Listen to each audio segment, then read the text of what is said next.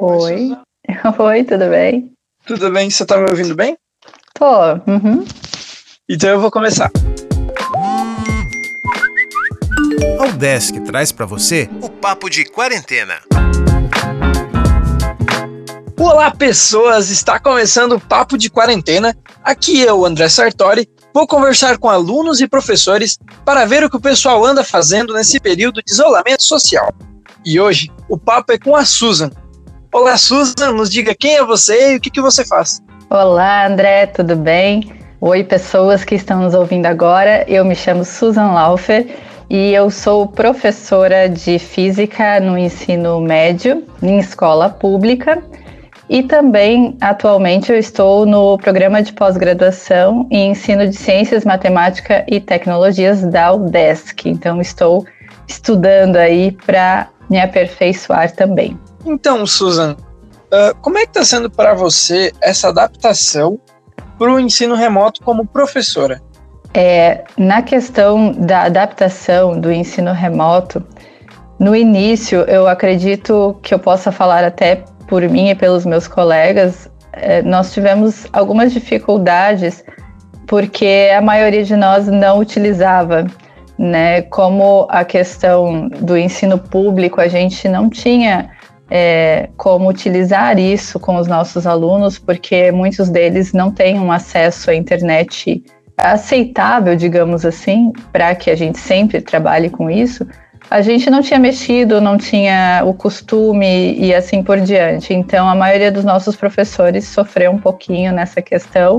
Só que eu acho que nós sofremos menos do que os alunos, porque os nossos alunos também tiveram muitas dificuldades para acessar o, o, Google Sala de Aula, que é o que nós temos usado ultimamente. Então a gente teve que se virar nos 30, assim, tudo com muito, muita rapidez porque logo o Estado, né, o caso o governo já disse que nós tínhamos que continuar o ensino, que nós não poderíamos parar.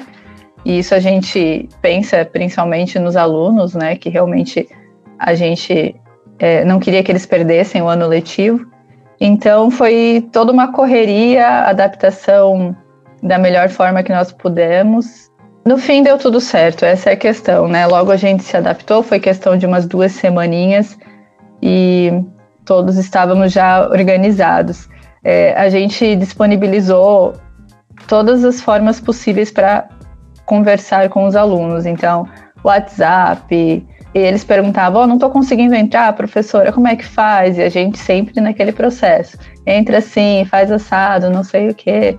E aí logo todos conseguimos entrar num ritmo, é, todos de acordo e progredir na, no ensino. E você acha que nessa transição uh, se perdeu muita qualidade no ensino? Não sei dizer se qualidade de ensino. É, os professores que eu conheço e eu me incluo, nós temos feito o nosso melhor para conseguir passar para os alunos todos os conteúdos que nós passaríamos presencialmente temos feito vídeos gravados, deixando em alguma plataforma que eles tenham acesso. Estamos fazendo videoaulas. Estamos tentando fazer da melhor forma possível. Só que nós sabemos que é, a falta de um professor orientando lado a lado em questões pontuais, dúvidas pontuais de cada aluno, fica mais difícil. E aí eu não sei se eu posso falar dessa forma, mas é algo que eu acredito. Quando nós falamos em disciplinas das exatas, eles naturalmente já têm uma dificuldade grande pessoalmente. E aí quando você tenta expor isso à distância, tem uma certa dificuldade. Mas a maioria dos alunos que já eram bons alunos, né, esforçados e tudo mais durante as aulas presenciais têm se esforçado bastante para entender, eles têm conversado bastante com a gente, mandado recados para tirar suas dúvidas. Então eu acredito que tem tido um bom resultado. Além disso que a gente está falando, né, da sua vivência como professora, você também está sendo aluna, né? Uh, então como é que está sendo para você essa adaptação como aluna à distância, né, ou de forma remota? É outra questão que também exigiu uma adaptação Nós estávamos muito acostumados a estar na vivência da universidade, junto com os professores, junto com os colegas, discutindo, é, debatendo temas e tudo mais. E agora à distância isso fica mais difícil. Essa prática de sempre estar em contato com os outros colegas e trocando ideias e sugestões.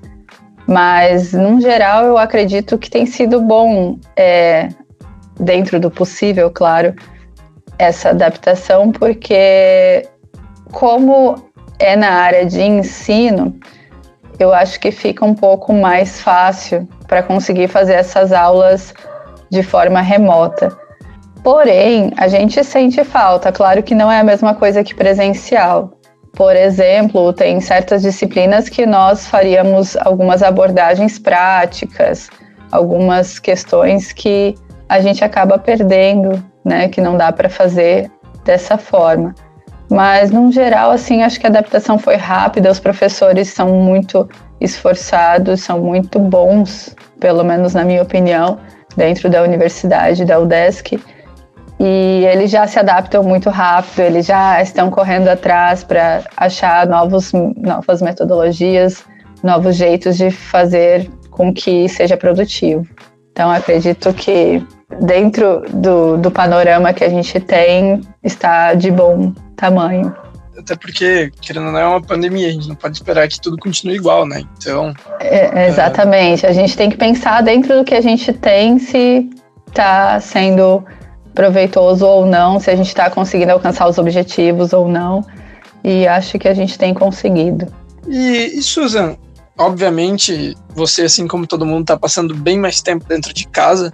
E apesar de, de o trabalho para os professores ter até aumentado, né, por causa dessa transposição que tem que ser feita do material que era dado dentro de sala de aula agora para essa forma não presencial. Porém, o que, que você faz para passar esse tempo dentro de casa?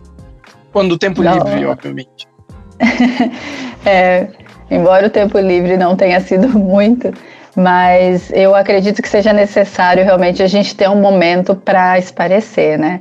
Então, dentro de casa, a gente acaba assistindo filme, jogando algum joguinho, algo que seja light, leve.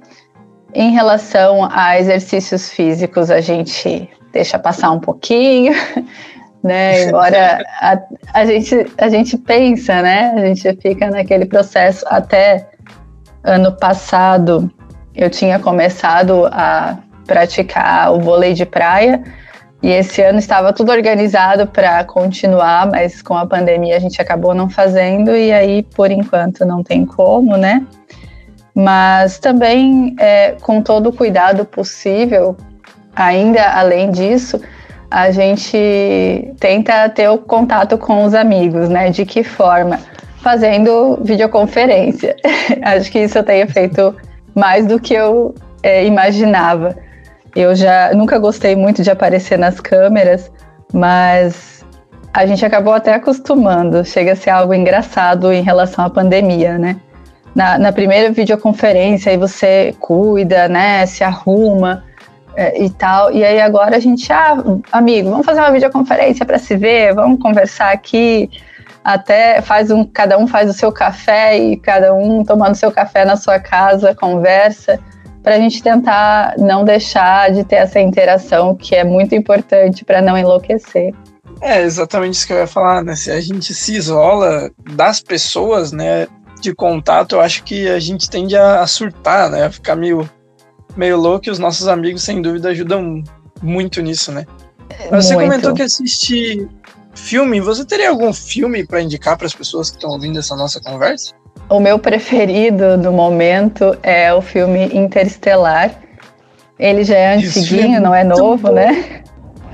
Eu sou suspeita para falar porque ele envolve muita física, que é a área que eu estudo, mas é, ele traz toda uma filosofia por trás, faz a gente pensar sobre o mundo que nós habitamos e ao mesmo tempo tem bastante ação também. Então, acho que une tudo isso, né? Eu também eu sou meio suspeito para falar porque eu também gosto muito do Interestelar, então eu não vou falar muito não. Mas é, eu concordo contigo, é um baita, é um baita filme.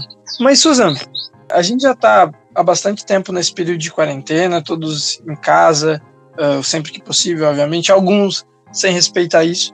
Mas o que, você acha que a gente vai tirar dessa pandemia? Muita gente fala que uma pandemia não tem um lado bom, né? Porque ela é uma pandemia e muitas pessoas estão perdendo a vida, perdendo entes queridos, um número elevado de casos. Mas o que, que você acha quando essa pandemia vai acabar, a gente vai poder tirar dela? A gente pode ficar pensando e pensando e a gente nunca vai ter como saber exatamente até que a gente chegue nesse ponto, né? Mas existe algo que nós gostaríamos que acontecesse.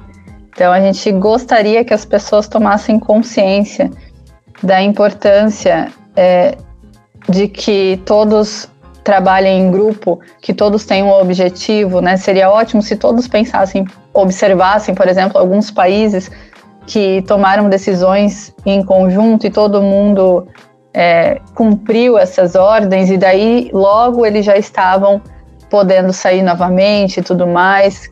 Seria ótimo se as pessoas conseguissem observar isso e, e se acontecesse uma outra situação semelhante, levassem em conta isso, aprendessem, né? Então, os aprendizados seriam ótimos no futuro. Mas eu acredito também que a valorização da cultura seria muito importante também, porque eu não sei o que seria de nós sem isso, né? Sem poder ler um livro, sem poder assistir um filme, sem poder ir a algum lugar ouvir uma boa música, que o ser humano necessita disso, né? E também, por fim, a valorização da interação humana, de como faz falta essa interação com os amigos, com a família. Muitos estão longe da família, sem poder ir visitar há muitos meses, e realmente isso traz um problema psicológico, né? Alguns até entram em depressão ou outras coisas devido a essa falta da interação com pessoas que são importantes e que ajudam na nossa evolução, né? Exatamente. Então eu acho que, como você falou, é o que a gente espera, né? E tomara é. que alguma coisa disso a gente consiga ter após a pandemia. Mas, Susan, a gente está chegando no final do nosso papo e eu queria deixar esse momento aberto para você. Uh, se você quiser mandar um recado, mandar um abraço para alguém, esse é o momento. E também que você deixasse para gente uma música, uma música que você gosta, uma música que você ouviu na quarentena. Ah, se for nomear cada pessoa que a gente gostaria de mandar um abraço, é, a gente ia ficar um bom tempo aqui, né? Mas é, um, uma coisa que eu gostaria muito de falar é mandar um abraço para os meus alunos queridos, que eu tô com muita saudade deles, por incrível que pareça, né? A gente acha que, né, às vezes a gente quer, quer um momento sozinhos, mas a gente sente bastante falta. Então, se eles forem ouvir, eu vou passar para eles lá o link e dizer que eu tô com bastante saudade de nós interagirmos e de fazer piadas sem graça para vocês também. e para todos vocês aí também do Consciência da Udesc. E em relação à música agora, né? A gente tem ouvido tanta música durante a pandemia. É, eu gostaria de um clássico que as, algumas pessoas até já estão cansadas de ouvir, mas para mim nunca cansa. E meus amigos já sabem que é uma das minhas músicas que eu gosto bastante, que é Psycho Killer do Talking Heads. Então tá bom, Susan muito obrigado pela nossa conversa e pela sua disponibilidade também. Imagina, eu e... que agradeço a oportunidade. E esse foi o Papo de Quarentena, uma ação do programa de extensão Consciência da Udesc Joinville. Quer participar do programa? Manda uma mensagem pra gente lá nas redes sociais. É o Consciência Desk, no Facebook e no Instagram. Até o próximo Papo de Quarentena.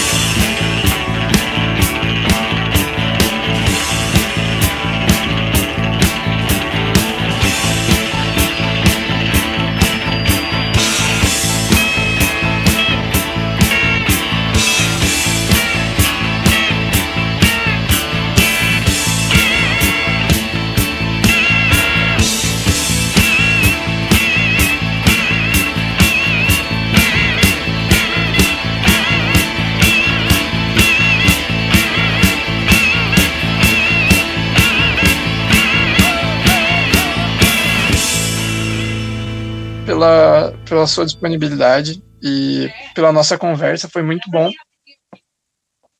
Não! Tô respondendo minha mãe. Coisas do Quem nunca, né? Papo de Quarentena, uma ação do programa de extensão Consciência do Departamento de Física da UDESC Joinville. Apresentação André Sartori Gomes. Coordenação Carlos Rafael Rocha. Edição Alex Schneider. Respeite a quarentena. Se puder, fique em casa.